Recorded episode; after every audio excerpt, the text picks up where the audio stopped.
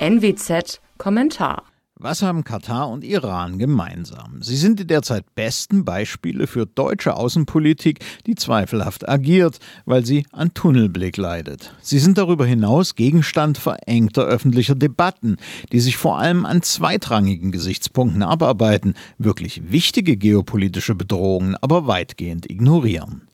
Katar und Iran werden in Deutschland für innenpolitische Perfidien kritisiert, die tatsächlich zu den übelsten Abscheulichkeiten gehören, die Staaten an Menschen verüben können.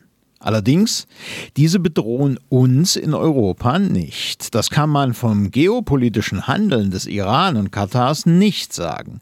Deutsche Außenpolitik müsste sich also vor allem auf diese Felder konzentrieren und den beiden islamischen Diktaturen entgegentreten. Das tut sie aber nicht. Im Gegenteil, sie beschwichtigt.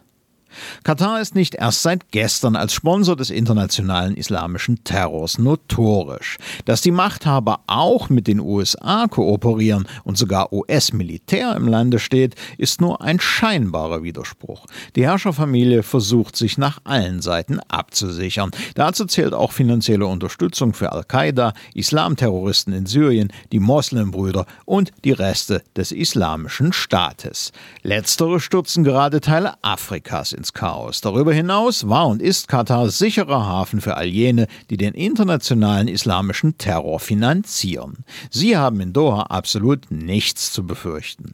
Erst jüngst warnte die Gesellschaft für bedrohte Völker, Katar sei zum wichtigsten Geldgeber bewaffneter islamischer Gruppen geworden. Das gilt auch für die islamischen Terroristen der Hamas, die seit Jahren den Gazastreifen beherrschen. Immer wieder greifen sie Israel mit Raketen an, vom brutalen Regime im Inneren ganz zu schweigen. Ohne Geld aus Katar geht in Gaza nichts. Ohne diese Millionen wäre die Hamas-Herrschaft längst zusammengebrochen. Katar destabilisiert also mit seiner Politik nicht nur den Vorderen Orient, sondern auch Teile Afrikas. In beiden Regionen hat Deutschland vitale Interessen, seien es ökonomische, seien es asylpolitische. Im Zuge der erhitzten Diskussionen über Schwulenrechte und Bauarbeiter in Katar hört man von diesen eigentlich bedeutsamen Interessenkonflikten jedoch herzlich wenig. Das mag daran liegen, dass der deutsche Wirtschaftsminister von den Grünen kurz zuvor auf Knien um katarisches Gas gebettelt hat. Doch die Monarchie am Golf verfolgt nicht nur eine blutige Politik in Asien und Afrika, sie versucht auch in Europa direkt Einfluss zu erlangen. Im Europäischen Parlament gelang das mit klassischer Bestechung von Abgeordneten. Man kann davon ausgehen, dass es sich nicht um einen Einzelfall handelt, sondern dass Geld aus Katar auch anderswo in Europa sein Werk tut. Ganz offiziell, wenn auch kaum beachtet, tut es das in der Wirtschaft. Der Staatsfonds des Golfemirats, die Qatar Investment Authority, kauft gezielt Beteiligungen an Firmen auf. Dazu zählen Start-ups, aber eben auch strategisch wichtige Unternehmen. Katar gehören so rund 11 Prozent von VW und 6 Prozent der Deutschen Bank. Auch bei RWE ist Dohas Einfluss stark.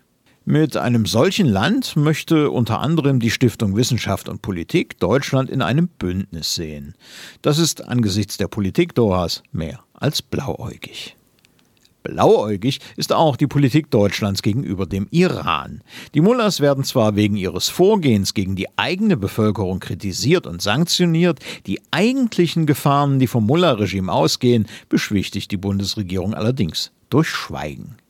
Dabei zeigt bereits ein Auszug aus Teherans Verbrechensregister, wie die islamische Diktatur zur Destabilisierung der Welt maßgeblich beiträgt.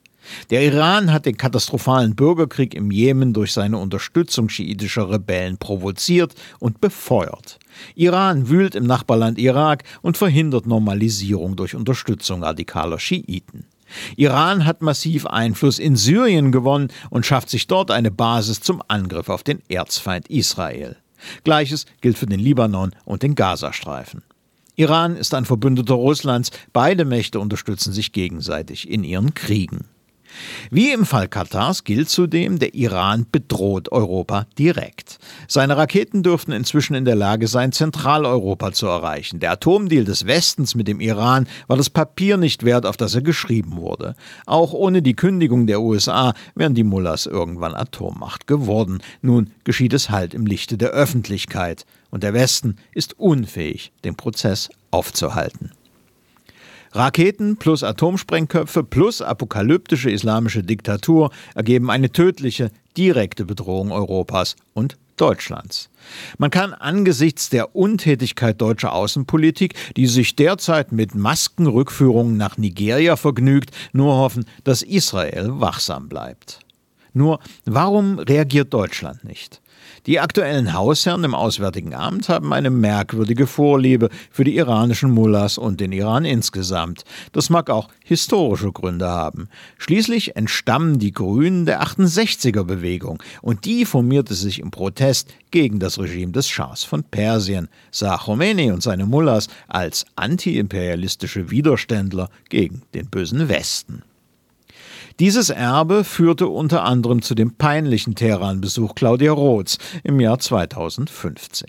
Darüber hinaus fürchtet man in der zuständigen Abteilung 3 des Auswärtigen Amtes einen Machtwechsel im Iran. Man hat dort tatsächlich Angst vor Chaos in der Region, als ob nicht der Iran selbst Ursache blutigster Verwerfungen wäre. Bleibt festzuhalten, Deutschland benötigt einen realpolitischen Neustart in seinen Beziehungen zu diesen beiden Staaten. Für Katar bedeutet das, jede Abhängigkeit beim Gas vermeiden, legale und illegale Einflusspolitik in Europa bekämpfen. Für den Iran Sanktionen verschärfen, den Widerstand im Land so aktiv wie massiv unterstützen, damit das Mullah-Regime von innen gestürzt wird. Mein Name ist Alexander Will. Sie hörten einen Kommentar der Nordwestzeitung.